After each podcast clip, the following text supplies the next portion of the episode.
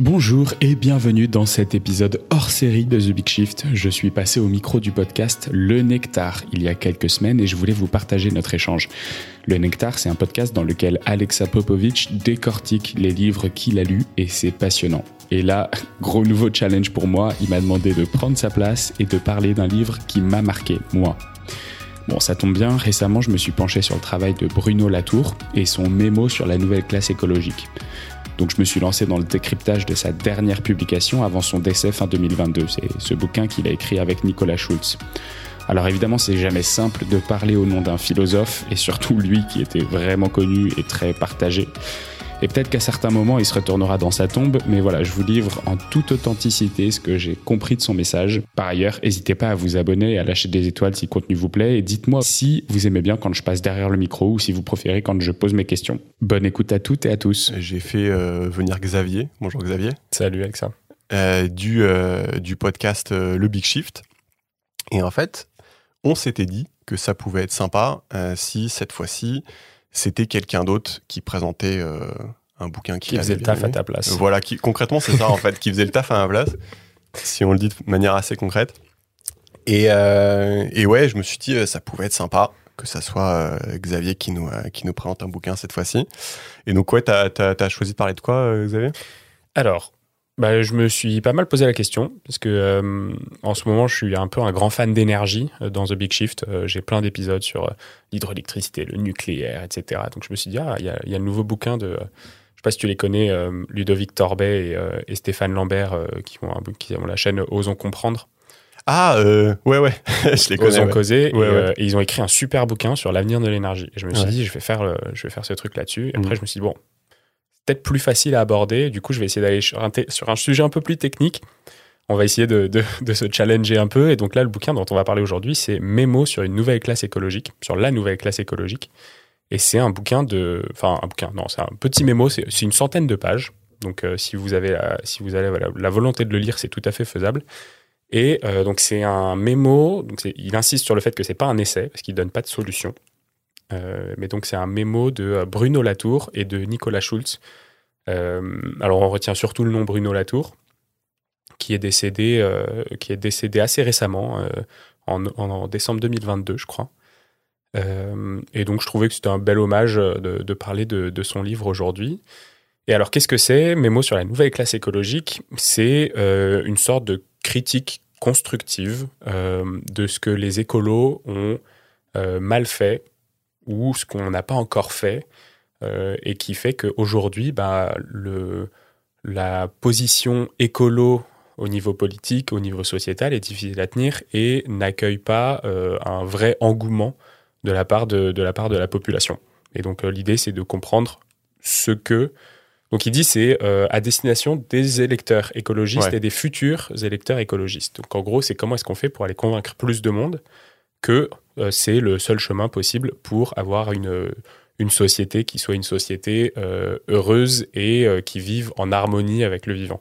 Et juste pour comprendre pourquoi euh, il dit que c'est pas un. Parce que j'ai- essayé de regarder un peu. euh, c'est- il- il- le, le livre euh, est, euh, est divisé en 72 points, un, truc comme 75, ouais. ça. 75, Alors, ouais. je serais incapable de te les présenter point par point. Ça, non, mais, non, mais c'est- non, mais c'est quoi l'idée en fait? Pourquoi il dit que c'est pas un essai? En fait, ça, ça m'a l'air un peu particulier comme, comme, comme bouquin. En fait, il faut dire que Bruno Latour, c'est un philosophe, euh, un sociologue, un anthropologue, un physicien, un théoricien.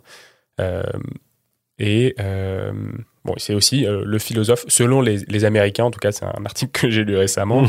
c'est le philosophe français le plus connu contemporain. Et, Ah, probablement, et probablement la plus grosse pointure au monde dans la philosophie française. D'accord. Donc je serais incapable d'aller dans les profondeurs lexicales et euh, sémantiques qu'il utilise quand il parle dans son bouquin. Euh, et du coup, c'est ce qui rend un peu son, son mémo différent, c'est euh, pourquoi est-ce que c'est juste un mémo, pourquoi est-ce qu'il fait pas un essai? C'est parce qu'en fait, lui, sa volonté, c'est d'essayer de dire, voilà ce qui, ce qui nous amène, ce qui nous amène aujourd'hui à dire que l'écologie n'a pas la place qu'elle devrait avoir au niveau, au niveau politique. Ouais. En fait, le, le constat, si tu veux, c'est de se dire Aujourd'hui, quand tu demandes à quelqu'un est-ce que tu t'inquiètes pour notre avenir euh, écologique, est-ce que tu t'inquiètes euh, de, de, ce que va être le climat dans le futur, la biodiversité dans le futur, Mm. en fait, si tu prends même les, les, les, les sondages qui avaient été faits euh, pré-présidentiel 2022, euh, je crois que c'était entre 70 et 85 des gens qui disaient oui, oui, je suis très inquiet et c'est un sujet et c'est un sujet primordial pour moi l'écologie. Et d'ailleurs, je crois que quand on faisait les sondages, tu avais un le pouvoir d'achat, deux euh, je sais plus trop quoi et trois l'écologie. D'accord, carrément. Euh, et donc, ça veut dire que c'est un sujet qui est majeur pour un grand nombre de personnes, euh, la majorité des personnes même. Et pourtant, dans l'urne, on se retrouve avec un Yannick Jadot à 2%. Donc, ça veut dire, tu vois, mais lui, c'est ça qu'il essaye de dire. C'est Ouais. qu'est-ce qui s'est passé pour qu'il y ait cet écart-là et qu'est-ce qui fait qu'on a euh, et comment, enfin, de quoi on a besoin pour, euh, pour réduire cet écart et pour avoir euh, une, euh, une idéologie propre à l'écologie. Et juste pour comprendre, parce que là, on parle de Yannick Jadot. est-ce que si on. Est-ce que, est que la France insoumise, dans sa tête, ça, ça, ça compte? Parce qu'en fait, moi, moi, naïvement, j'aurais envie d'additionner euh, un petit peu tous les acteurs euh, qui parlent d'écologie Mm. Et de me faire mon pourcentage comme ça. Alors, on est toujours, pas, on est toujours loin des 70% que, que tu évoques, mais quand tu additionnes tout le monde, ça me paraît euh, pas trop mal déjà. Ouais, alors là, on, on plonge un peu direct dans le, dans le vif du sujet de ce mémo. Ouais. En fait, euh, ce qu'il explique, c'est que euh, il y a un gros, il y a un gros euh, travail culturel à faire. C'est-à-dire que euh, euh, un des problèmes, et tu le dis, on a tendance à associer l'écologie peut-être à la gauche et, et aux gauches diverses. Et en fait, ce qu'il dit, c'est qu'il n'y a pas de classe écologique qui se soit démarquée et qui ait une, euh, je dirais, une vision qui soit une vision propre à ces écologistes. C'est-à-dire, en gros, qui sont nos alliés, qui sont nos ennemis, et au niveau politique, ça n'existe pas. Donc en fait, il dit, les écologistes et les écologistes politiques ont manqué d'une certaine fermeté et d'un certain appui de position particulière en disant bah, on revendique ces valeurs et ça c'est notre groupe. Et donc en fait ils sont toujours accolés à des groupes et c'est là où c'est très très compliqué parce que quand tu parles de socialisme, tu parles d'un mouvement, euh, c'est une, une hégémonie culturelle, c'est euh, Nicolas Schutz qui parle de, de, de ce point-là. Euh, ce sont des, ce sont des, des mouvements qui existent depuis l'ère industrielle. Donc tu Mm. parles 1820, 1850 et en fait c'est là, c'est pour ça qu'il parle de, de nouvelles classes écologiques, c'est parce que justement il fait ce parallèle avec ces anciennes classes liées à la production. Donc, tu as la classe libérale et tu as la classe, en gros, euh, euh, ouvrière, si tu veux. Et donc, il prend ces classes-là et il, en, il, il retourne un peu le, le- le terme de classe pour revenir un peu au terme classique, un peu marxiste. Et en même temps, il dit, bah, ces classes-là, elles ont mis 100 ans, 150 ans à se développer, à développer une culture. Hmm. Et aujourd'hui, la classe écologiste, elle n'a pas ce temps-là. Et donc, c'est pour ça aussi qu'on l'identifie pas comme une classe politique à part entière, parce qu'elle n'a pas eu le temps de s'imposer comme l'ont eu euh, des, euh, des classes euh, socialistes ou, ou plus conservatrices. Et, et juste, ju- juste euh, est-ce qu'on aurait des exemples concrets pour illustrer ça euh, C'est-à-dire, c'est- ça, ça veut dire quoi? C'est-à-dire qu'en gros, quand tu prends, euh, on va dire, tous ceux qui se disent écolo, il va y avoir typiquement des sujets sur lesquels ils seront pas d'accord, c'est ça qu'il veut dire? Dans tout ce spectre de, vers- de la gauche vers la droite, tu as des écolos. Et c'est pour ça qu'ils n'ont pas une, une classe à part entière. Hmm. C'est parce qu'en fait, ils font partie de toutes ces classes-là. Hmm. Et donc, c'est ça qu'il dit, c'est tant qu'on n'aura pas créé une vraie classe où les gens se reconnaissent, ont des valeurs qui leur sont propres et qui les rassemblent et qui les opposent aux autres classes, Hmm. tu pourras pas avoir une émergence d'une euh, d'une politique qui soit, euh, qui soit majoritaire en écologie. Parce que du coup, tous ces gens-là, tu vois, si tu prends encore cet exemple de toi, tu pars en week-end avec des potes, vous avez probablement le même statut social. Tu vois, les, les potes avec qui tu parce que vous êtes allés, je sais pas, à l'école Oui, au même endroit, Bah parce oui, que oui. vous Ouais. avez euh, eu la même éducation, vos parents étaient amis ou j'en sais rien, tu vois. En revanche, si tu commences à aller évoquer euh, euh, le sujet du végétarianisme, vous faites partie de la même classe sociale, vous avez les mêmes valeurs Hmm. mais tu vas dire bah moi je suis végétarien, vous allez être complètement en désaccord. Tu vas dire euh, j'ai arrêté de prendre l'avion, vous allez être complètement en désaccord. Ouais, tu vas vrai. dire euh, et en fait du coup cette opposition elle est plus du tout liée à un marqueur de classe sociale, mais elle est liée vraiment à des valeurs qui sont pas encore des valeurs unifiées, uniformisées au niveau de la classe écologique. Et Mm. donc en fait là où euh, les dirigeants politiques écologiques écologistes étaient persuadés que avoir les mêmes informations sur euh, la catastrophe climatique euh, allait être en fait un, un consensus, bah, c'est beaucoup plus un dissensus. C'est-à-dire que as, si tu prends l'exemple du nucléaire, hein, qui, est, qui, est, basique, Hmm. euh, tu as la moitié des écolos qui sont 100% euh, nucléaires et tu as la Ouais, moitié des écolos qui sont 100% anti-nucléaires. Ouais. Et donc, en fait, là, il y a un truc où, euh, quelle que soit ta classe sociale, je dirais traditionnelle, ben, en fait, on n'arrive pas à créer cette classe écologique qui, euh, je sais pas, qui, qui prendrait le pas sur ces, sur ces anciens marqueurs. Hmm. Voilà, tout ça pour expliquer ça. D'accord. Ouais, je pense que je vois ce que tu veux dire. Et euh, d'accord, ok. Je pense que j'ai des questions, mais euh, ça, je te laisse. euh. Si, on, si on continue là-dedans, Mhm. euh, en gros, ce qu'il explique, c'est que c'est la faute des écolos. Euh, en gros, ce, ce, ce débat, ce, ce manque de, de valeurs culturelles propres, Hmm. c'est parce que les.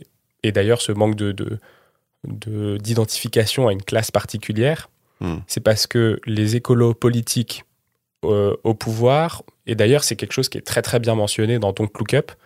Euh, et c'est amusant dans, dans ce film-là parce que on voit très très bien la critique qu'on fait des médias, la critique qu'on fait des dirigeants. Ouais. Mais ce que les gens ont loupé, c'est la critique des scientifiques qui eux-mêmes font l'alerte. Ça, on n'en a pas du tout parlé, mais en fait, ils ont estimé, et c'est ce que font aujourd'hui les, les écolos euh, qui sont au pouvoir, ils ont estimé que le fait qu'on ait tous les informations et qu'on se dise, OK, on est dans le même bateau, voilà ce qui se passe, que ça allait être suffisant pour unir le peuple, tu vois, vers un objectif commun. Mm. Et en fait, c'est ça la grosse, grosse erreur, c'est que ça n'a pas du tout uni, mais c'est juste que tout le monde a son, tout le monde a son propre avis, ou alors, euh, ou sa propre peur, ou, et en fait, ça n'a pas du tout uni. Et le fait d'être pédagogique, c'est pas suffisant pour unir un peuple vers un objectif commun. En fait, il Mm. y a toute cette partie idéologique, si tu veux, euh, nouveau récit, euh, qui, est, qui prime largement sur, euh, sur, euh, cette partie, sur cette partie apprentissage et pédagogie de qu'est-ce qui se passe autour de nous. Et mais donc peut- peut-être qu'on est d'accord sur le constat.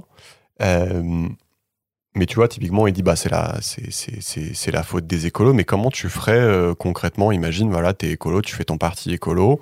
Là, tu dois choisir si t'es allez, on va dire pour prendre- reprendre l'exemple de tout à l'heure, pour ou contre le nucléaire. Euh, faut bien que tu fasses un choix. Euh, et euh, est-ce que tu vas pas fat- fatalement, du coup, euh, ayant fait ce choix, t'aliéner en fait une partie de, de, de l'électorat Mm. écologique? Enfin, comment tu ferais en fait concrètement? Aujourd'hui, c'est exactement ce qui se passe. hein. Ouais. Aujourd'hui, EELV, ils sont 100% anti-nucléaires. Ouais. Et du coup, ils s'aliènent. Et, et- et certaines du coup, et du coup, bah, il y a toute la partie des écologistes qui sont pas anti-nucléaires, qui n'ont Mm. jamais voté, qui n'ont jamais voté pour eux. Ouais.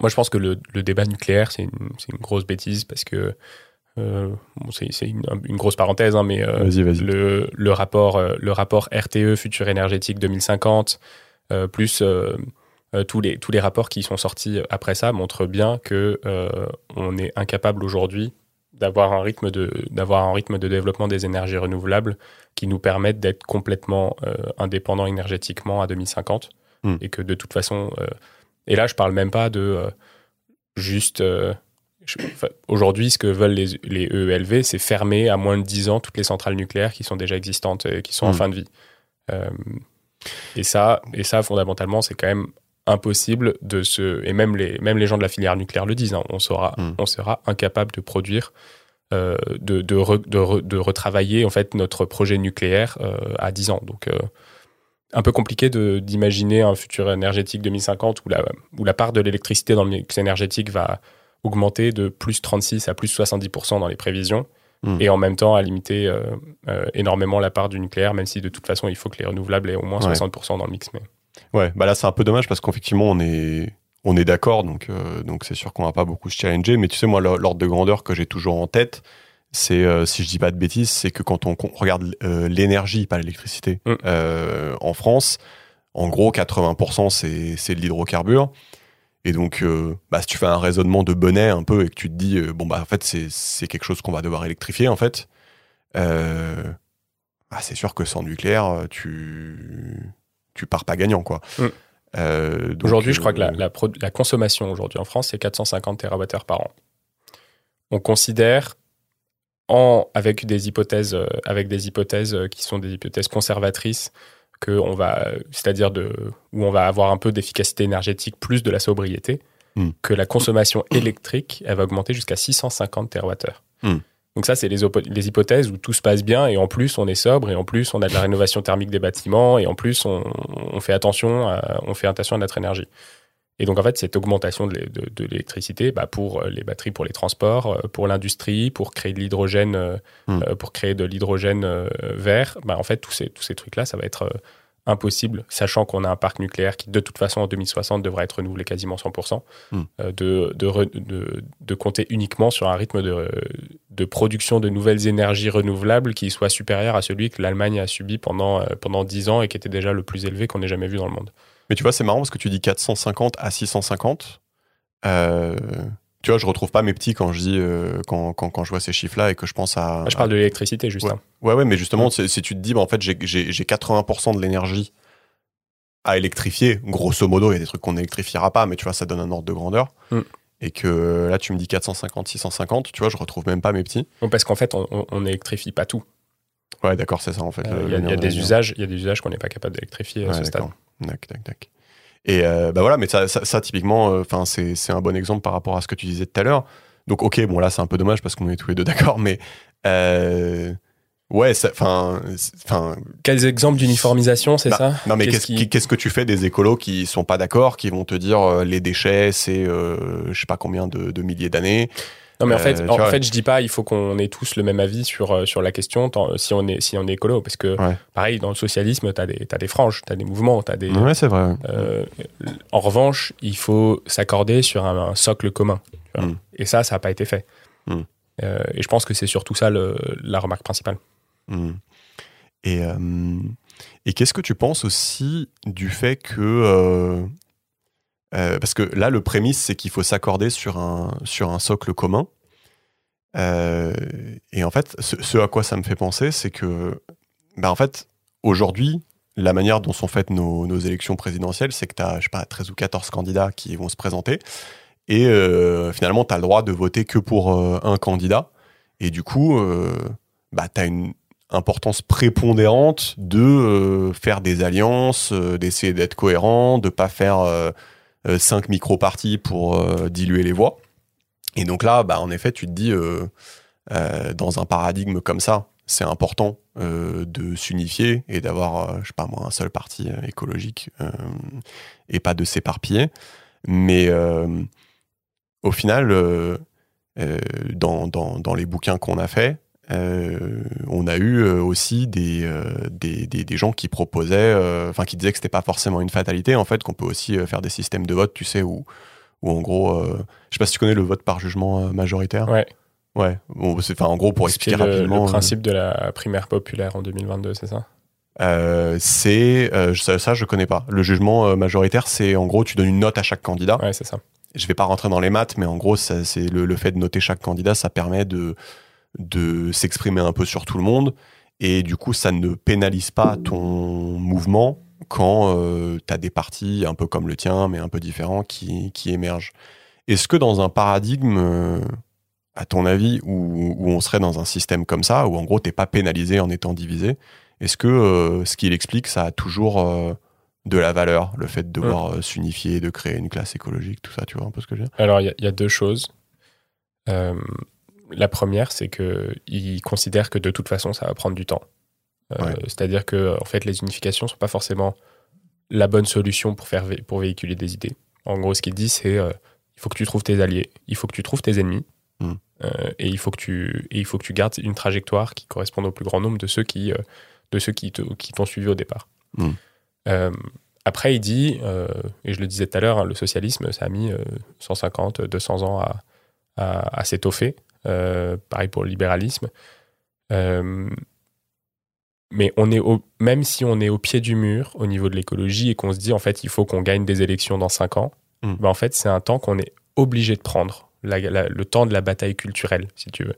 Euh, comment faire pour faire passer ses idées. Mm. Et l'analogie qu'il utilise c'est euh, bah, tu vas, euh, euh, tu vas au travail, tu es en retard et tu plus d'essence dans ta voiture. Bah, en fait, même si tu es en retard pour aller au travail, tu dois quand même passer à la station-service pour aller mettre de l'essence dans ta voiture. Hmm. Donc même si, trop- même si ça te retarde, tu es quand même obligé de faire ce chemin-là, tu vois. Ouais, je, je vois l'analogie, ouais. Euh, et, et du coup, ça, je trouvais ça, je trouvais ça assez intéressant. La deuxième chose qu'il dit, euh, et là, du coup, on avance un peu plus loin dans le, on avance un peu plus loin dans le bouquin et il parle de euh, qu'est-ce que doit être une, une politique. Et lui, il parle de démocratie écologique. Et ça, c'est un concept qui est assez, assez intéressant, euh, qui repose beaucoup sur la participation citoyenne et sur la décentralisation du pouvoir. Mhm. Donc là, en fait, tu parles on, on est en train de parler euh, élection euh, nationale, et lui, il est presque en train de dire euh, le type de gouvernance, ça doit être une gouvernance citoyenne au niveau d'un territoire. Et alors lui, ce qu'il appelle un territoire, c'est euh, une zone terrestre dans laquelle il y a des êtres vivants et un environnement. Et en fait, il met l'humain. On, parle, euh, on a parlé beaucoup d'anthropocentrisme, d'anthropocène, même pour cette ère géologique euh, qui va être marquée par les déchets qu'on a produits. Euh, et lui, il dit en fait, on n'est plus juste des humains au milieu d'une nature, on n'a pas construit des murs autour de nous. En fait, on est. il fait une analogie avec des murs de briques que je serais incapable de te, de te refaire là. Mais il dit en gros, on est des êtres vivants au milieu d'autres êtres vivants dans un écosystème. Dans un écosystème. Et, et en fait, cette analogie, elle est, elle est intéressante, mais ce qu'il dit surtout, c'est pour que tu puisses t'approprier un territoire et pour que tu puisses, du coup, avoir un peu ce, ce contrôle démocratique au niveau du territoire, il faut que ça se fasse sur des, sur des, petites, sur des petites portions de, de taille de groupe d'individus, si tu veux. Et ça, ça- tu t'es déjà posé la question à quoi ça ressemblerait euh, concrètement? Du coup, là, ça, ça- ça serait quoi euh, Bah, Il y en a beaucoup qui vont dire que c'est un retour en arrière. Moi, je pense pas, euh, tu vois, que c'est un repli sur soi, mais euh, il y a Ouais, bah, énormément, t'as- y a t'as- de, il y a Mm. énormément de villages qui fonctionnent encore comme ça, tu sais, où tu as, Mm. je sais pas, tu as un cordonnier, tu as un boucher, tu as un boulanger, t'as- je sais rien, t'as Ouais, ouais. chacun a un peu son, a son, sa place dans cette société-là. Et c'est pas du tout un repli sur soi, à mon sens. C'est vraiment une ouverture sur euh, bah, les besoins de l'autre, sur, euh, sur euh, la vie qui t'entoure. En fait, il y a vraiment.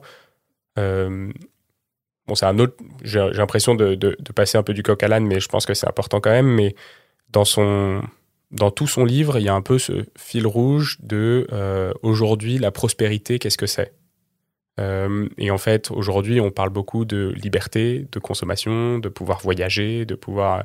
et en fait, ce qu'il dit, c'est si on reprend ces définitions et qu'on les remet dans un contexte de, euh, euh, de, en fait, de, cette, de cette démocratie citoyenne participative dans des petits territoires, on arrive à transformer ces termes de prospérité dans des termes qui sont beaucoup plus, qui sont beaucoup plus désirables, en fait.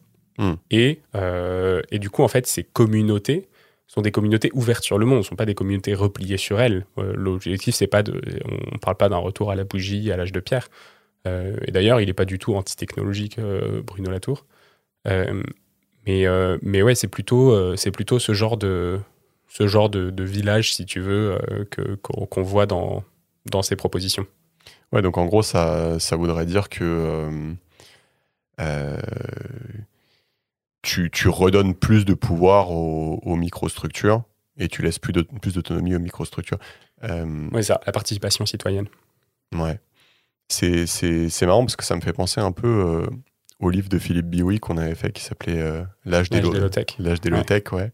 Et il dit un truc qui est, euh, qui est vachement bien. Je sais pas, je sais pas à quel point c'est vrai, mais en gros, euh, il se pose la question. ça, ça m'avait marqué. Tu vois, il, il- il se pose la question. Il dit, en gros, quand tu prends en compte tout ce que, tous les jobs en fait qui sont en lien avec la voiture. Et donc, il te Mm. fait une espèce de demi-paragraphe où il va te citer tous les trucs, les autoroutes, les stations-service, les assurances, les machins. Et en gros, il dit, bah, en fait, si tu, euh, si tu euh, supprimes tout ça, euh, bah, en fait, tu gagnes probablement peut-être un ou deux jours de travail par semaine, parce qu'il fait vraiment un beau demi-paragraphe de trucs qui sont en rapport avec la voiture. Donc, d'une part, alors je sais pas s'il exagère, mais tu vois, ça te donne un peu les ordres de grandeur. Et il te dit, bah, en fait, euh, bah, t'as moins de pollution, t'entends le chant des oiseaux, euh, il y a un retour à la nature. Et ça me fait penser un peu à ça. Ça me fait penser à, ouais, il y a moins de PIB, euh, mais on vit mieux quand même, tu Mm. pourrais te dire. Donc, déjà, ça, ça, ça, ça me fait penser En fait, dans, la notion de prospérité, il y a aussi une remise en cause de la notion de progrès. Aujourd'hui, tu vois, quand on parle de notion de progrès, on parle effectivement d'augmentation de la richesse. euh, Ouais, ouais. et, euh, et en plus, on enregistre ce podcast, on est, euh, on est juste euh, après la- le passage du 49.3 sur la réforme des retraites. Il y a eu des, il y a eu des Ouais. révolutions dans la rue hier soir. euh, Ouais. et en fait, euh, une des grosses raisons écologiques pour laquelle c'est un non-sens, cette, cette réforme des retraites, c'est que travailler plus, ça veut dire forcément produire plus aujourd'hui dans le monde dans lequel on est. Ouais. Et c'est pas du tout envisageable dans un, dans un, monde, dans un monde soutenable. Et donc, effectivement, oui, je pense qu'il y a, il y, a tout ça il y a tout ça à remettre en cause, cette notion de prospérité qu'on a aujourd'hui dans, le- dans le PIB. Mm, mm, mm. Parce que là, en fait, euh, tu parles de, de, de la réforme des retraites. Et c'est vrai que j'étais un peu euh, agnostique, moi, là-dessus, dans le sens où je me disais, tu sais, des fois, j'écoute Jean Covici. Et il dit, euh, bon, bah maintenant, euh, on va aller ramasser des patates à la main euh, dans les champs. Donc, euh, tu vois, j'ai envie, limite envie de dire, euh, bon, bah si la justification, c'est que euh, on va aller ramasser des patates à, des patates à la main, euh, bon, bah peut-être que ça fait sens euh, de travailler plus. Euh, entre parenthèses, ce qui me gênait un peu plus dans la réforme des retraites, c'est que j'ai l'impression que le gouvernement tape un petit peu toujours sur les mêmes personnes. Donc c'est ça qui me, qui me gênait un petit peu plus. Mais est-ce qu'il n'y a pas aussi cette notion de... quand tu, quand tu parles de, de, de, euh, euh, de retour, euh, de retour à la prospérité, moins d'énergie, moins de choses, moins de bidules, moins de voitures. Est-ce qu'il n'y a pas aussi une notion de bah forcément on va devoir travailler un petit peu plus dans les champs, on va peut-être, euh, je sais pas, enfin on- le, travail qu'on faisait aujourd'hui va être remplacé par autre chose en fait. Bon, Il y, a, il y a un gros sujet qui est le sujet du ralentissement. Mm. Donc, euh, en fait, euh, est-ce qu'on a besoin de remplacer tout, ce qu'on, tout le temps qu'on gagne? Aujourd'hui, tu vois, on a gagné. euh, on a dû gagner peut-être, je sais plus, je crois que c'est 150% de productivité par rapport aux années 1980. Ouais. J'ai pas l'impression qu'on bosse moins pour autant, tu vois. Ouais, ouais, ça c'est intéressant. Mais, c'est quoi le contre-argument à ça? Parce que c'est un truc que j'ai entendu, euh, j'ai- souvent entendu à la télé, c'est-à-dire que le, le, le gars dit ce que tu dis, hein, il dit, euh, bah, en fait la richesse a été euh, multipliée par, par X, pourquoi on nous demande de, de travailler plus? C'est vrai que c'est... Enfin, il y, y a un contre-argument à ça, c'est pas très clair pour moi. Un contre-argument au fait de travailler moins? Euh, ou ouais. travailler plus Bah, C'est-à-dire que, enfin, c'est vrai que ça paraît logique quand on te dit, euh, bah, vu que notre ri- richesse s'est démultipliée, pourquoi est-ce que au lieu de continuer à essayer de la démultiplier, on convertirait pas cette richesse en plus en temps en plus? Oui, Euh, complètement. Et ouais. aujourd'hui, en fait, si tu, si tu regardes un peu la répartition de la richesse, euh, tu, regardes les, tu regardes les boîtes, les boîtes tech américaines, elles ont pris, elles ont pris des milliers et des milliers de pourcents de croissance euh, depuis, depuis les années 2000. Euh, et, ça, c'est essentiellement au profit de quelques. Euh, et, euh, et on en parlait avec euh, Julien Devorex dans le podcast, euh, et c'est euh, bah, des mâles blancs de la Silicon Valley euh, qui contrôlent un peu le game de, euh, des algorithmes qu'on voit un peu partout. Euh, si je reviens du coup sur, euh, sur la partie euh, qu'est-ce qu'on veut, tu vois, euh, en gros, qu'est-ce qu'on veut, est-ce qu'on veut ralentir, est-ce qu'on veut. En fait, c'est une histoire d'idéologie encore. Euh, et, on, et si on revient un peu à l'idée de, de Bruno Latour, lui, ce qu'il dit, c'est euh, les écolos, ils n'ont pas réussi à mettre en avant un, un discours euh, un récit qui soit suffisamment enviable. Parce Mm. qu'évidemment, tu n'as pas envie qu'on te dise euh, bah maintenant, tu vas plus utiliser ton tracteur pour aller au champ, tu vas utiliser tes mains pour aller ramasser des patates. Ça n'a aucun sens et il n'y a personne qui ira voter pour quelqu'un qui te dit ça. Et, euh, et donc, en fait, ils ont vraiment failli à cette mission de créer des récits qui soient des récits enviables et désirables par rapport à ce Ouais. qu'on fait, le socialisme, sur bah, l'émancipation, sur le euh, bah, en fait, vous produisez plus et vous travaillez plus, mais parce que vous aurez une belle voiture, vous aurez une belle maison. Et en fait, tout ça, c'est des choses qui ont été ancrées, mais qui peuvent se, qui peuvent se défaire. Après, très difficile de Mm. modifier une construction de pensée qui est une construction quasiment mondiale aujourd'hui. Et ça, ça va prendre du temps, c'est sûr. Et là-dessus, il n'a pas de réponse. Hmm. Euh, mais du coup, quand tu dis euh, est-ce qu'il faut ralentir et euh, est-ce qu'il y a des effets pervers, bah peut-être qu'il y en a. Aujourd'hui, je aujourd'hui je sais pas trop. J'ai l'impression que tu vois, enfin en tout cas à titre perso, euh, quand j'arrive à prendre du temps pour moi euh, et à ne pas travailler, euh, ça, me- ça me va bien aussi. ouais, ça te va, ouais. Toi, tu bosses à 4-5e, Ouais, donc ouais, ouais. je pense que tu comprends un peu ce, Ouais. ce point-là. Oui, oui, moi je suis partisan de. Mais, mais ouais, mais en fait, enfin, si, si, si je comprends un peu ce que tu dis, c'est que. oui, en effet, peut-être qu'on va plus ramasser des patates à la main, mais en fait, il y a sûrement une manière euh, de le tourner pour faire comprendre aux gens que euh, bah, ça peut être enviable, en fait.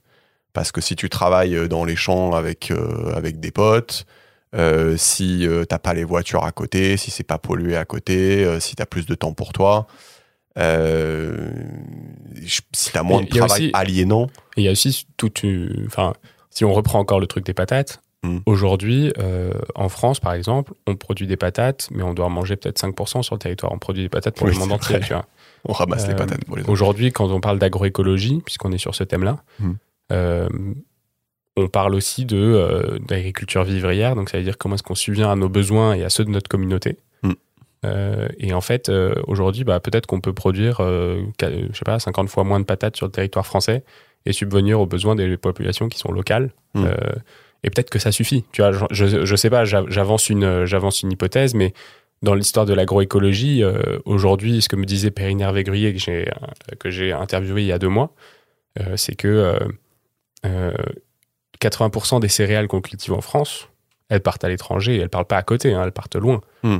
Donc il y y a quand même aussi un truc sur euh, bah, qu'est-ce qu'on veut comme, euh, comme type de mondialisation, qu'est-ce qu'on veut comme type d'échange, qu'est-ce qu'on veut comme... euh, Oui, euh, d'accord. ouais. Donc Mm. c'est un peu et, et effectivement en fait on, on remet on remet un système mondial en place et, Ouais. euh, et c'est ça qui est compliqué aussi dans ce dans cette histoire parce que là on dit euh, euh, les écologistes ont failli à leur mission de récit euh, collectif de récit enviable Euh, Mm. c'est vrai pour la France mais il y a mais c'est vrai pour tous les autres pays aussi en fait il y en a aujourd'hui il y en a, il y en a aucun je pense qui est qui a été capable Non, de clair. créer cette dynamique Non, c'est clair. Et, euh, et je pense qu'en fait, maintenant, je commence à voir un peu ce que, ce que tu voulais dire, et du coup, enfin, ce que Bruno Latour voulait dire. C'est que euh, y a un travail euh, de rendre enviable le fait euh, bah, de décompresser, d'avoir moins de choses, de rendre ça enviable. En fait, c'est un truc qui n'a pas été fait. Mm.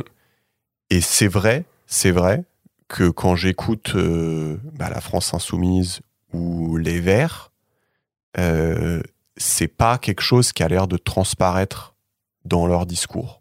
C'est comme s'ils disaient euh, on va être écolo, mais on va garder nos bidules et nos machins. Euh, donc c'est c'est- peut-être que je vois un peu ce que tu veux dire. Ouais. C'est-à-dire que c'est pas ils ont ils, ils ont pas réussi à transformer ça en quelque chose de en, en- en un nouveau discours. Et dans les, dans les partis traditionnels, il y en a. Je pense qu'une des raisons pour lesquelles il y a beaucoup d'écolos qui se reconnaissent pas dans l'écologie politique, Mm. c'est qu'il n'y en a aucun dans l'écologie traditionnelle. Je crois que les premiers à parler de, euh, de sobriété, on n'est pas encore à parler de, de décroissance ou de post-croissance, mais les premiers à parler de attention sobriété, Ouais. c'était cette année. hein. C'était ELV, c'était cette année. Mais, euh, Oui, c'est vrai, ouais. Mais dans Ouais. le. Mm. Enfin, de cette année 2022, quoi. Oui, oui, oui. Euh, mais euh, mais c'est pas du tout un terme dans les partis traditionnels qui a été utilisé et on parle euh, et euh, la France la France insoumise compris hein, on parle de on parle de croissance de croissance verte de Ouais, parce que parce qu'on a besoin de ça pour le pouvoir d'achat et d'ailleurs c'est un des points qui est qui est majeur dans le dans le dans le bouquin de, de Bruno Latour c'est que quand tu parles quand tu parles préoccupation en français ils vont te dire ok pouvoir d'achat euh, ils vont te dire euh, taux d'emploi Hmm. euh, et ils vont te dire environnement. Et là il dit hop là ça y est c'est déjà terminé. Parce qu'en fait tu as mis environnement dans une case.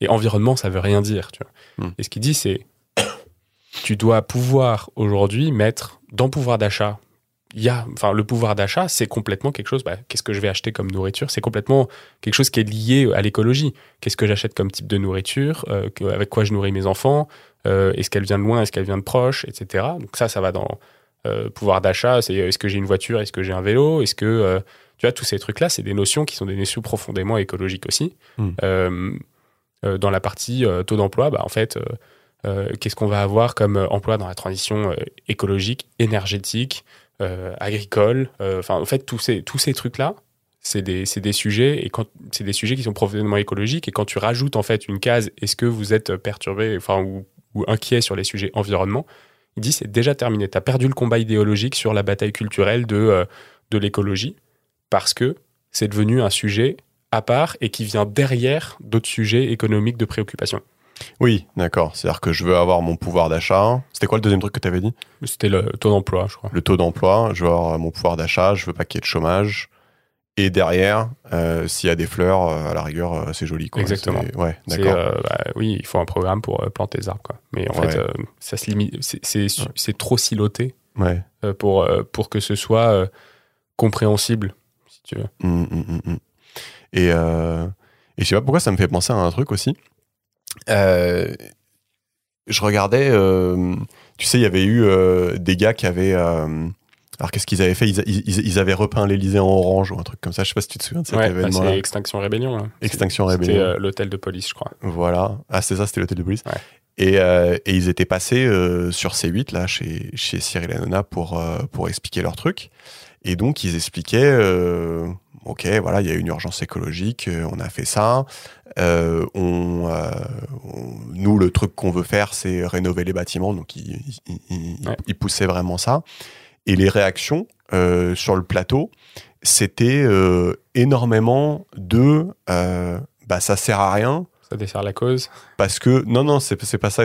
mais oui, oui, on peut en parler en effet, mais c'était pas ça mon point. Il y avait beaucoup de réactions qui disaient ça, ça, ça sert à rien parce que de toute façon, les Chinois et les Américains, ils vont rien faire.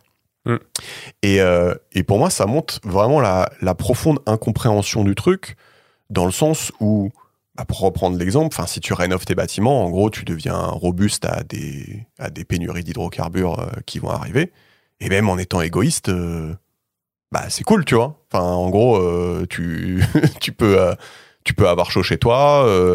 si t'étends le truc au, au, à la mobilité, bah, tu, tu, tu peux te déplacer et les territoires sont réorganisés pour que tu aies accès à tout ce dont tu as besoin, même quand il n'y a pas d'essence. Enfin, en fait, c'est- c'est comme si les gens euh, avaient en tête euh, dans, dans environnement que, euh, que euh, en fait, ils ont rien à y gagner. Je sais pas si tu vois ce que je veux dire. Ouais. C'est marrant, hein Ouais, ouais, bah aujourd'hui, euh, le, le combat écologique est, un- est clairement vu comme un combat de contrainte et comme euh, euh, du brimage de liberté. Et, euh, Mm. et de toute façon, en fait, euh, rien ne m'empêchera de prendre l'avion parce que vous, êtes vraiment que des connards d'écolo et votre seul but, c'est de faire en sorte qu'on puisse pas prendre les avions. On n'a aucune, on a aucune action chez SNCF. Hein, on- Mm. euh, c'est parce que, enfin, on n'a aucun plaisir d'ailleurs à dire ça sur les réseaux régulièrement en, en, en pointant du doigt. C'est et ce que tu dis, c'est intéressant. C'est un des douze discours de l'inaction climatique qui est créé par une université euh, euh, anglaise, euh, je sais plus laquelle, et qui a été repris par, par Bon Pote. Mm. Euh, le de toute façon, la France c'est 1% des émissions, ou de toute façon, c'est pas à nous de bouger avant, c'est aux, États-Unis et aux Chinois. Ouais. Parce que, parce que eux, regardez, c'est euh, 5%, c'est 6% des émissions, nous c'est que 1%, donc on est des champions. En fait, ça, ça s'appelle le whataboutisme. Le whataboutisme, en français, c'est le aquabonisme. En fait, c'est euh, bah, pourquoi est-ce que moi je devrais faire des efforts si les voisins ils en font pas? Mm. Euh, Et ça, bah, déjà, c'est complètement contre-productif parce qu'évidemment, à ce stade, euh, tout le monde se regarde. C'est un, un Mexican stand-off où euh, tout le monde se regarde dans les yeux avec les flingues sur les côtés en se disant c'est toi qui va bouger, c'est toi qui va bouger. Ah, allez, on, on, bah, ah, on reprend. Et en fait, euh, bah, si tu prends tous les, euh, si tu prends tous les, tous les gros secteurs, si tu prends l'aviation, c'est 4% des émissions de gaz à effet de serre. Si tu prends l'agriculture, c'est euh, 14% des émissions de gaz à effet de serre. Si tu prends la Chine, bon, c'est euh, 25% des émissions de gaz à effet de serre, mais euh, c'est quand même eux qui produisent la majorité de nos biens pour, euh, pour le monde entier. Oui, Donc, euh, oui, on n'a pas le droit de compter comme ça. on, on compte pas trop comme ça. Ouais. Si tu prends, euh, j'en sais rien moi, les, les transports, euh, c'est euh, tant de de gaz à effet de serre. En fait, tu vas jamais avoir un truc qui va être euh, le, euh, le, le grand méchant qui produit tous les gaz à, les gaz à effet de serre. Euh, tu vas juste avoir une somme de euh, secteurs qui vont être entre 1 et 4% et qu'il faudra tous réduire d'un coup Mm. euh, et tous ensemble parce que sinon on s'en sort pas. Mm. Et, euh, et en fait, bah, évidemment, la plupart du temps, et je sais pas dans quelle mesure le public de Cyril Hanouna sur C8 est un public qui soit très intéressé sur la question écologique, mais le fait de dire ça sert à rien ce que vous faites, je suis pas tout à fait d'accord parce que déjà un, ils ont été remarqués. Mm. et ça, bah, quel que soit, en fait. Je suis un peu partisan du il n'y a pas de bad buzz, mais ça, c'est mon problème de podcasteur et de personnes présentes sur les réseaux sociaux. Ouais. et, et a priori, ils ont fait de mal à personne. Donc, à partir du moment où Ouais. c'est civil, entre guillemets, et où.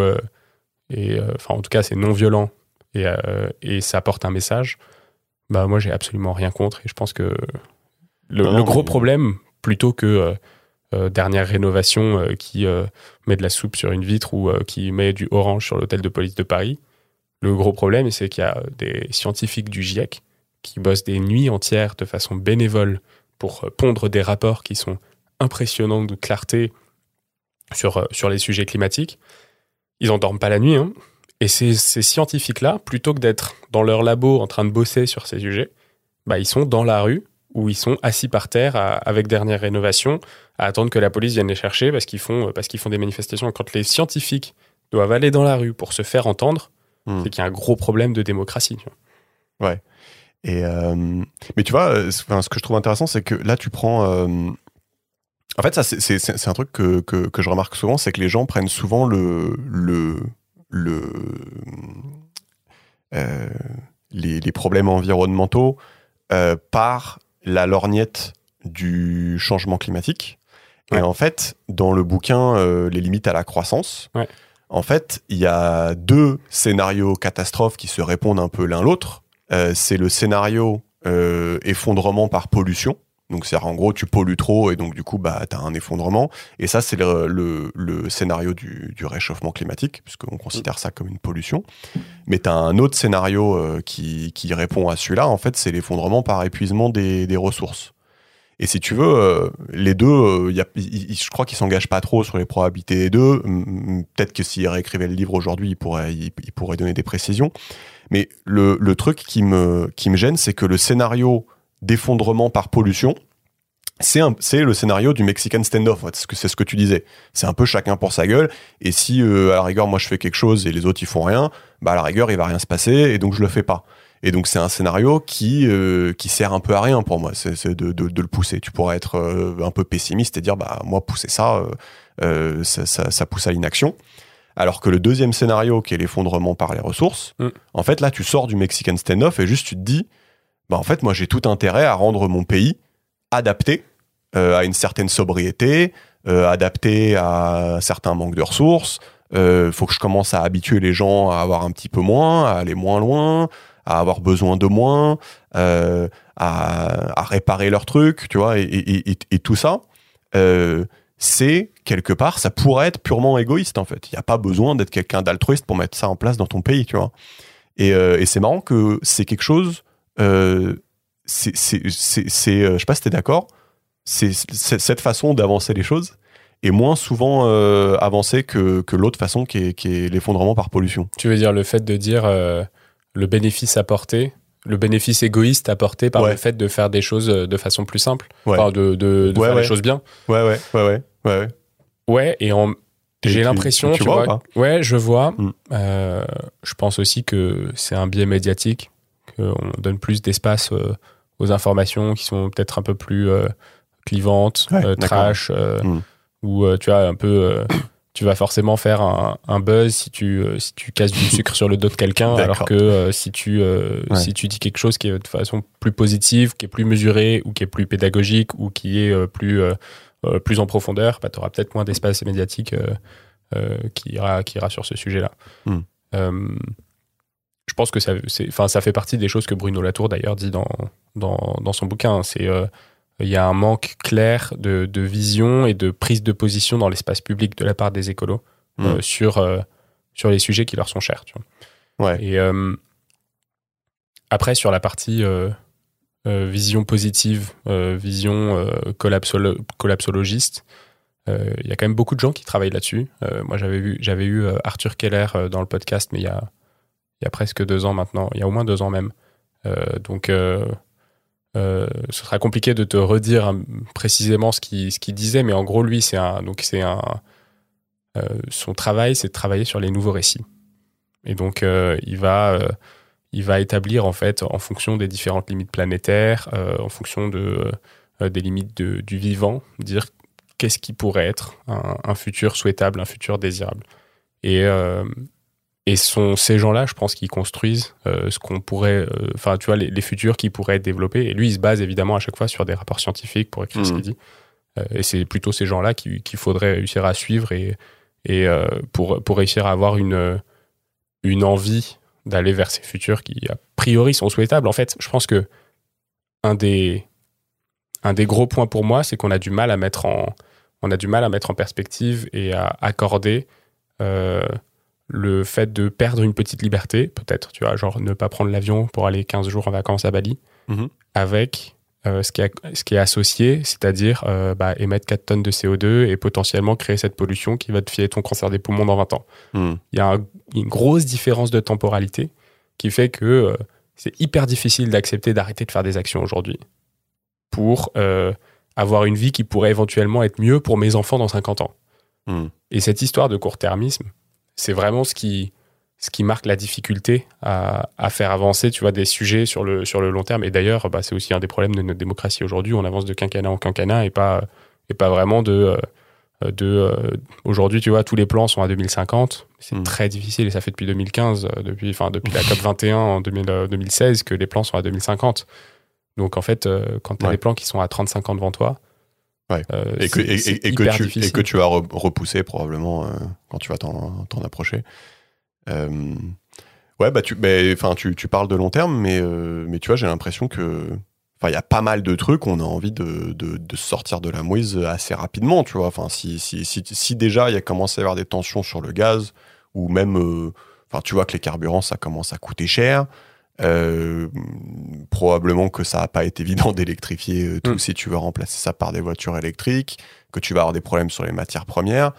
Bah, tout ça, c'est des trucs, c'est pas si long terme que ça, tu vois, de se dire, euh, bah moi, en fait, concrètement, je suis citoyen, j'ai envie de pouvoir aller travailler, d'avoir une mobilité pour aller travailler, comment on se réorganise pour que ça, ça fonctionne? Mm.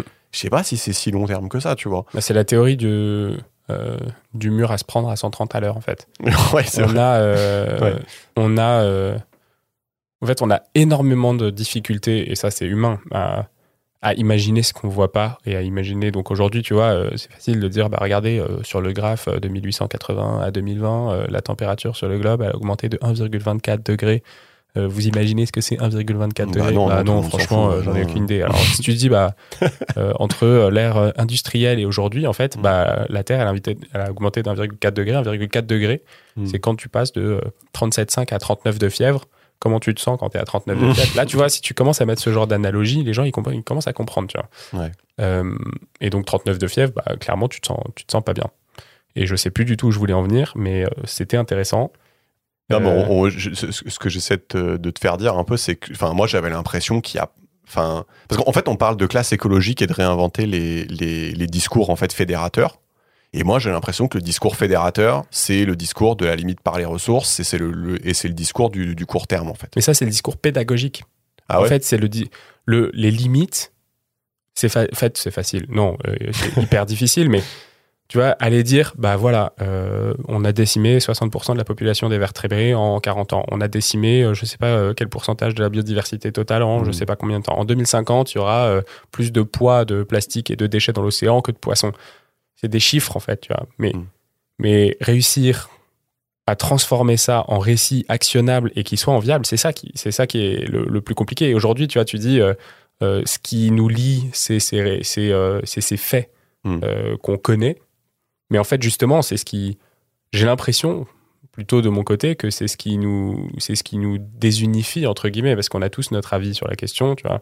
Euh, on nous bassine avec, quand on est écolo, hein, moi je suis dans, dans, ma biais, dans mon biais de bulle et encore plus avec le podcast où en fait euh, tout mon feed LinkedIn c'est 100% ça. Oui, oui c'est ça, toi t'es enfermé. Euh, mais mais on, on, nous bassine avec, avec des sujets, mais à n'en plus savoir que faire. Il y en a dans tous les sens. Donc en fait, c'est très très difficile de prendre une position quand tu es quelqu'un de, de, lambda qui commence à s'intéresser à, cette question. Hmm. C'est tellement difficile de prendre une position et de se dire, OK, euh, j'ai pas, pas fait euh, euh, tous les efforts pour rechercher exactement toutes ces informations sur tous ces sujets. Tu as un flot d'informations qui t'arrive sur la biodiversité, sur le climat. Ah oui, mais attends, en fait, euh, climat, euh, on parle euh, augmentation, mais c'est dérèglement climatique. Attends, changement climatique, mais pourquoi est-ce qu'il fait plus froid? Mais je comprends pas. Et tu as biodiversité, climat, enfin, économie, politique.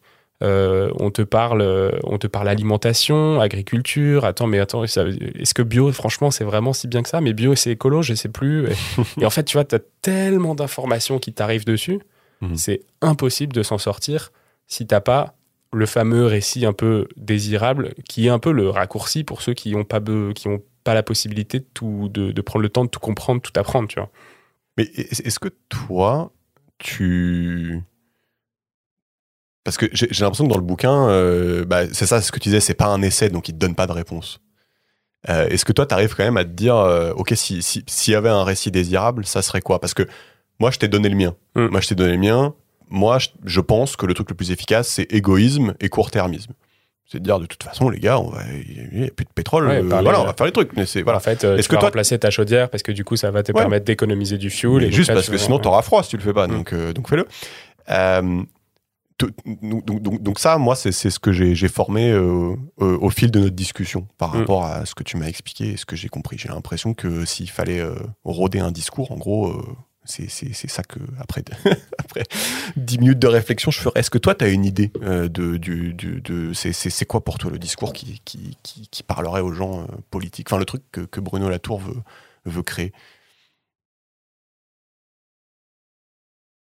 Je suis assez d'accord avec toi sur, le, sur la partie, au fait, euh, qu'est-ce que les gens trouvent souhaitable, qu'est-ce que les gens trouvent désirable. Mmh. bah, c'est pas de paupérisation et c'est avoir euh, ce qui m'intéresse quand, quand, je veux. Quoi. Donc, euh, et là encore, on revient au pouvoir d'achat et on revient à la partie économique. Hein, mais, et donc là, encore une fois, tu pourrais te dire, bah, la société, qu'est-ce que c'est, les bons indicateurs, etc. Mais euh, aujourd'hui, effectivement, je pense que avoir ces nudges qui transforment le il faut que tu remplaces ta chaudière au fuel parce que c'est pas bien et ça devient interdit.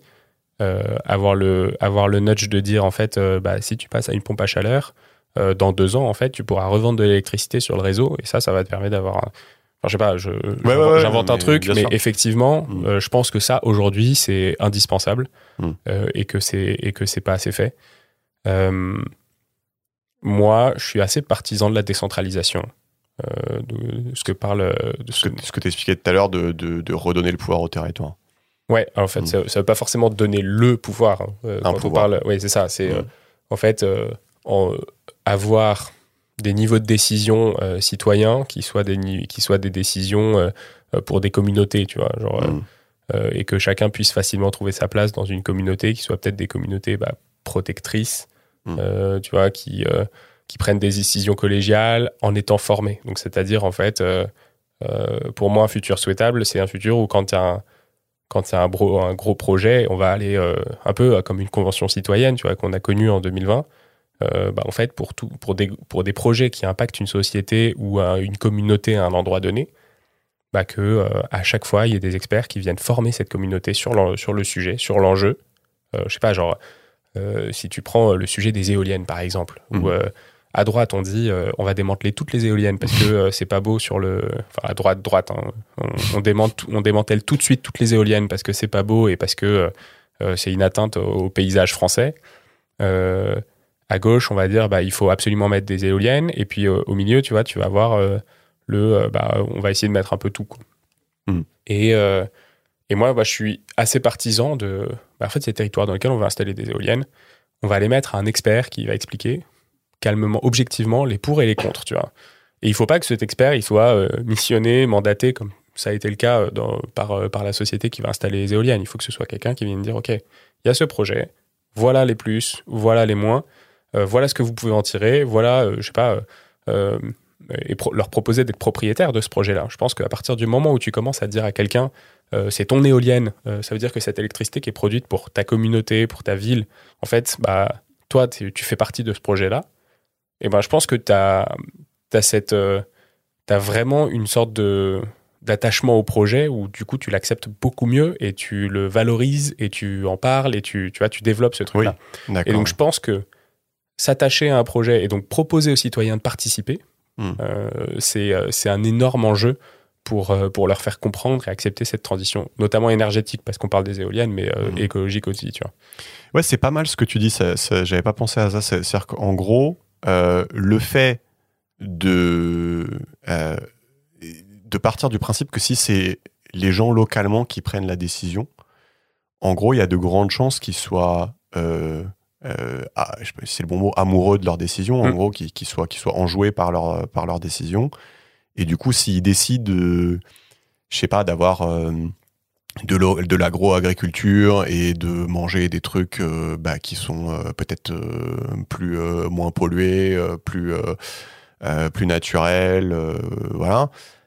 Euh, c'est vrai que si ça vient d'eux, euh, ce que tu dis, c'est qu'en fait, ça peut être aussi un Mm. levier euh, d'acceptation énorme, quoi. Donc il faut leur proposer. Mm. Et après, aujourd'hui, ça se fait, tu vois, ça va être euh, un maire qui va aller dire à sa commune, à sa commune ok, bah voilà, on a besoin de, on a besoin d'un million cinq euh, pour mettre une éolienne à tel endroit. Euh, bah, Est-ce que vous avez envie de participer financièrement au projet? Mm. Et donc là, tu fais une assemblée citoyenne, tu organises le projet, tous ceux qui participent, ils sont potentiellement à fond. Euh, et donc, tu organises ce truc. Ça se fait un peu. euh, J'ai mon frère qui travaille dans l'agrovoltaïsme. Donc, en gros, c'est. C'est quoi ça? alors, c'est c'est assez nouveau comme. Enfin, assez nouveau. Ça se fait, mais du coup, la partie. Le, le- le fait de, de vendre d'après l'électricité, c'est assez, assez récent. Mais c'est euh, donc utiliser des champs, euh, mais pas en, ferme des, pas en faire des fermes solaires qui utilisent l'espace au sol comme euh, tu pourrais l'avoir aujourd'hui, tu sur des champs où bah, tu as juste des panneaux qui sont plantés et on ne pas, on peut pas utiliser le, le, champ, pour, la surface pour, pour autre chose. Là, en fait, du coup, ça va être des ombrières qui vont être sur un champ et potentiellement, en fait, tu peux avoir, j'en sais rien, des moutons, tu peux avoir euh, une culture qui a besoin d'un certain ensoleillement, etc. Et du coup, en fait, tu vas euh, dé- démultiplier la capacité de cette surface. Mm. Et donc ça, en fait, euh, ils font ça avec des coopératives agricoles, donc qui vont dire, ok, bah nous, on va aller, on va aller mettre en commun notre truc pour aller créer ce, pour aller créer ce, ce grand parc a- agrivoltaïque. Et donc ça, c'est des projets, tu vois. Et à chaque fois, on en revient un peu à, à cette idée de communauté, tu vois, les coopératives agricoles, les euh, coopératives euh, euh, énergétiques. Et j'ai enregistré avec, euh, avec Énergie d'ici, qui est en gros un consortium de, producteurs d'électricité à taille humaine, qui se réunissent en fait autour d'un fournisseur qui s'appelle Énergie d'ici pour aller fournir une électricité locale euh, et produite de façon indépendante. Donc tous ces systèmes-là, qui sont des systèmes décentralisés, mais qui sont pas des systèmes archaïques, tu vois, pour moi, sont des, sont des systèmes qui sont tout à fait envisageables au niveau national aussi. Ouais, d'accord, c'est intéressant. Ouais. C'est, c'est, c'est- d'accord, ouais. Je vois ce que tu as. Donc là, on a. on- on- limite, on a écrit, euh, on a écrit un, un complément au livre de, de Bah, Bruno Latour où on propose maintenant. Je pense que c'est juste un exemple parce que lui, il en parle bien quand il dit, euh, Mhm. Euh, quand il dit en fait, il faut, euh, il faut créer des territoires et euh, Ah, il en parle. Il, il dit, oui, alors Ouais, il- dit il faut créer, il faut créer des territoires et il faut. alors lui, il parle d'être terrestre. Donc en gros, pour éviter de parler de humain et être vivant, il Mhm. parle d'être terrestre pour parler un peu de cette biosphère entre guillemets. Et il dit en fait les les les les humains doivent prendre possession. euh, et quand je dis prendre possession, ça veut pas dire genre être au milieu d'eux, mais ça veut dire euh, comprendre leur, leur entourage, comprendre les êtres vivants qui vivent avec eux, mais ils doivent prendre possession de leur territoire. Et ce territoire, ils doivent être en mesure de le gérer par eux-mêmes. Parce que, évidemment, euh, quand, quand tu vis à Paris et à l'Élysée, tu sais pas trop ce dont euh, la ville de Neuillac a besoin euh, dans, le, Hmm. dans, le, dans le 6 euh, dans le 6 2 tu vois. La réflexion que je m'étais faite aussi euh, dans les limites à la croissance. Euh, faut pas se moquer si c'est si c'est débile, hein, mais mais j'a- j'avais jamais pensé euh, avant. C'est que euh, en fait dans le monde d'avant, si tu pars du principe que les ressources sont infinies, et je pense que en gros dans le monde d'avant on avait le droit de dire ça, Mm. euh, on pouvait appliquer une sorte de règle. euh, bah à la rigueur, si Bernard Arnault il fait plus 5% euh, euh, de, de richesse cette année et que tous les autres fait plus 2, plus 3, à la rigueur, tu vois, faut pas être, faut pas être, comment dire, envieux euh, de son voisin. Et si toi t'as plus, euh, ne dis rien. Tu vois, il y avait une espèce de, peut-être de logique comme ça avant. Et euh, on peut être d'accord, on peut ne pas être d'accord. Mais aujourd'hui, en fait, ça n'est plus tenable, puisque en fait, si celui qui a déjà beaucoup, il, il a besoin de faire plus de 3%, 4%, 5% pour que celui qui a moins, il puisse faire, il puisse avoir un petit peu plus. En fait, en termes de ressources, en termes de flux physique, euh, c'est quelque chose qui, qui, ne colle plus. Mm. Et donc, euh, c'est quoi un peu ton avis là-dessus si, si, si, on devait, dans un programme écolo, parler un petit peu des, des, des, inégalités? Ça serait quoi le truc qui, qui, tomberait sous le sens en termes écologiques? Tu, tu, vois un peu où je veux en venir? Bah, Aujourd'hui, le, constat, le constat c'est qu'il y a quand même une augmentation des inégalités. Euh, alors, on a une réduction des inégalités au niveau national en France.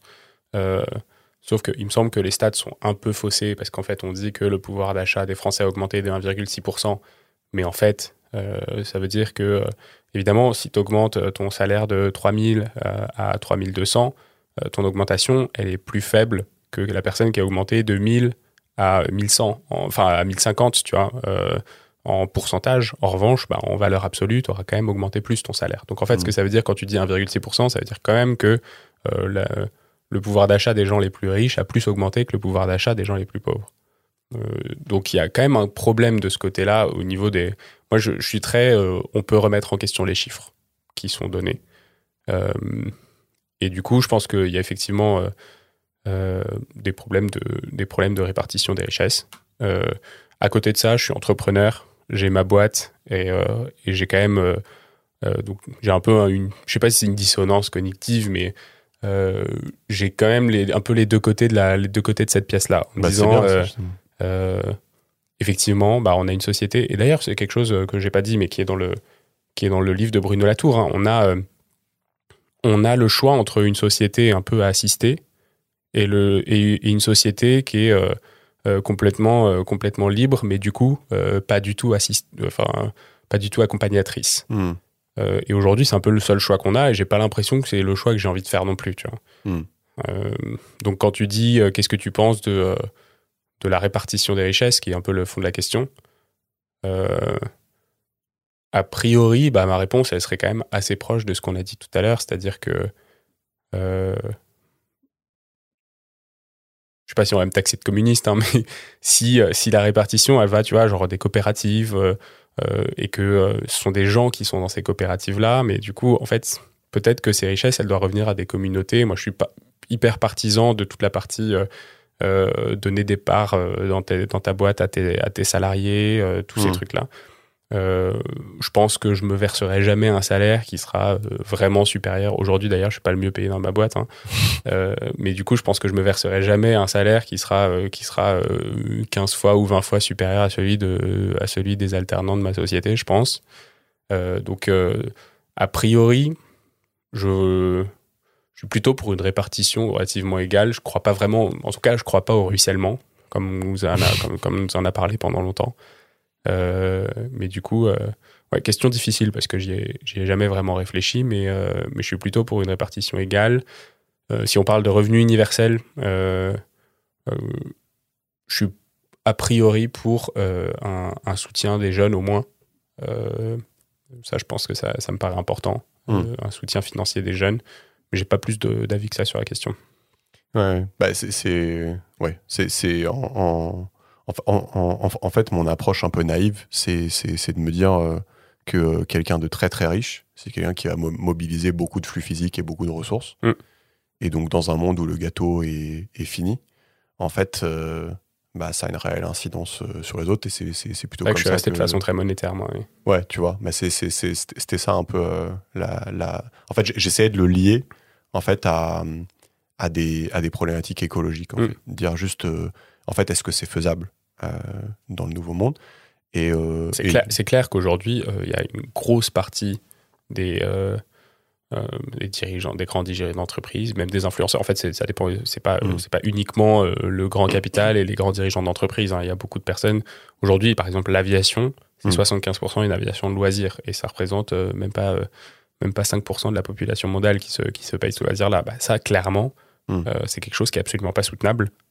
Et, Par exemple, ouais. Euh, mm. Et du coup, effectivement, bah, ces personnes-là qui en bénéficient, bah, ils ont l'impression qu'on leur ôte leur liberté. Mm. Et après, euh, très difficile, et c'est ce qu'on disait un peu tout à l'heure, tu vois, genre, euh, très difficile de faire le lien direct pour eux entre la liberté qu'on leur ôte et le et le, le, bienfait que, que, ça donne pour des gens bah, qui n'ont pas qui n'ont pas accès à ce à ce loisir là et qui en même temps bah si on coupe le loisir, eux, ils auront peut-être un air moins pollué, ils auront peut-être pas la sécheresse ou la pollution, enfin la, sécheresse supplémentaire l'année prochaine, ils auront peut-être pas les pénuries d'eau dans deux ans. Mm. et du coup, en fait, difficile pour ces gens-là. Eux, ils ont vraiment juste l'impression qu'on leur dit, bah non, tu prends plus l'avion parce que, parce que tu l'as trop pris. C'est pas mm. en fait de quel droit tu me dis, tu me dis ça? Mm. Parce que c'est trop loin, c'est tellement difficile de d'imaginer ce que ça peut être en fait juste euh, quand tu fais ton quand tu fais ton petit aller-retour de se dire bah en fait surtout quand nous on est dans l'hémisphère nord en fait les premiers touchés c'est pas vraiment nous. Euh, donc euh, hyper compliqué de, de, de voir cette cette différence. Mais effectivement je pense que aujourd'hui l'objectif c'est de enfin d'ailleurs c'est un objectif pour, pour la planète, il faudrait que chaque, chaque personne soit à 2 tonnes de CO2 équivalent, en gros en émissions annuelles. Euh, si on compte les émissions historiques, c'est-à-dire tout ce que nous, on a produit depuis les années 1800, etc., il faudrait que les Français ils soient à moins que ça bah pour, compenser, euh, pour compenser pour tout ce qu'on a fait pendant des dizaines et des centaines d'années. Hmm. Euh, aujourd'hui, on est à 5 fois ça en France, ils sont à, ils sont à presque 10 fois ça aux États-Unis, donc clairement, c'est pas juste avec de l'efficacité énergétique et des voitures à hydrogène qu'on va, qu'on va solutionner ce problème-là. Hmm. il y a un énorme travail de changement des mentalités. Et le changement des mentalités, je pense que c'est le travail le plus complexe et le plus long à faire parce que il faut transformer du coup ce, que, ce que tu penses être bien, ce que tu penses mmh. être une réussite, ce que tu penses être euh, de la prospérité, euh, tout ce que tu veux. Max Xavier, merci beaucoup. Est-ce que tu, tu veux rajouter quelque chose euh? J'espère que, que ce bouquin de, Bruno Latour vous aura. Il n'est pas, aussi, il est pas aussi long que ça à lire. En vrai, il y a, c'est grandes, là, les, on, a, on a suivi des grandes infos. Bon, il est un peu philosophe, donc il y a certaines phrases euh, qui sont un peu alambiquées. euh, mais son, son acolyte euh, Nicolas Schultz, Schultz le, le tempère un peu. mais c'est un petit bouquin d'une centaine de pages qui se lit très bien. Donc je vous invite à le lire. Et si vous avez surtout d'autres euh, d'autres questions sur, euh, sur toute la partie écologique. Euh, moi, j'ai un podcast avec plus de 85 épisodes qui s'appelle The Big Shift. Qui est vachement bien. et dans lequel on, on, parle vraiment de tous les grands silos de, de, ce dont on vient de parler, en parlant bah, de politique, d'énergie, de d'alimentation, de tout ce qu'on tout ce qui fait qu'on a une, une société qui peut éventuellement réussir sa transition écologique. Donc n'hésitez pas à aller écouter ce podcast-là, vous le trouvez sur votre plateforme d'écoute. Et si ça vous plaît, vous mettez des étoiles euh, comme vous pouvez le faire pour le nectar. c'est ça, ouais. Donc moi, je recommande vraiment euh, The Big Shift. C'est vraiment vachement bien. J'ai déjà fait euh, pas mal d'épisodes. C'est vrai. Et T'as un préféré d'ailleurs? Est-ce que j'ai un préféré? Ouais, peut-être. Il y, en avait un sur l'agroécologie, mais c'est parce que c'est un peu mon dada.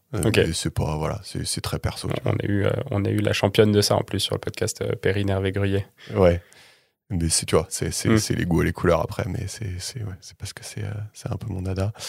Euh, et oui, oui, euh, et c'est vrai que j'ai, j'ai essayé de lire, j'ai essayé de le lire un petit peu le, le, le, bouquin avant que tu arrives. Mm. j'ai, j'ai eu un peu de mal, ouais, c'est un, c'est un peu aride. Ouais, c'est, pour ça, je me suis peut-être lancé dans un truc un peu compliqué. j'espère que ça aura pas été trop, trop décousu. Et je vous promets, sur mon podcast, c'est pas moi qui réponds aux questions, donc c'est vachement plus simple parce que c'est des gens qui savent ce qu'ils disent. non, non, mais c'est cool. Et, euh, et, euh, et j'ai bien aimé euh, le fait de, de, tu vois, en, en, en gros, euh, c'est ce que tu disais au début, c'est pas, c'est pas un essai, donc il répond pas, mm. il donne pas de réponse. Et j'ai bien aimé le fait qu'à un moment, on se soit lancé dans, vas-y, on va essayer de proposer des trucs, tu vois, on va essayer de répondre et de se creuser un petit peu. Donc c'était cool. Bah, trop bien. Bon, bah merci. Salut, ciao. Ciao, ciao.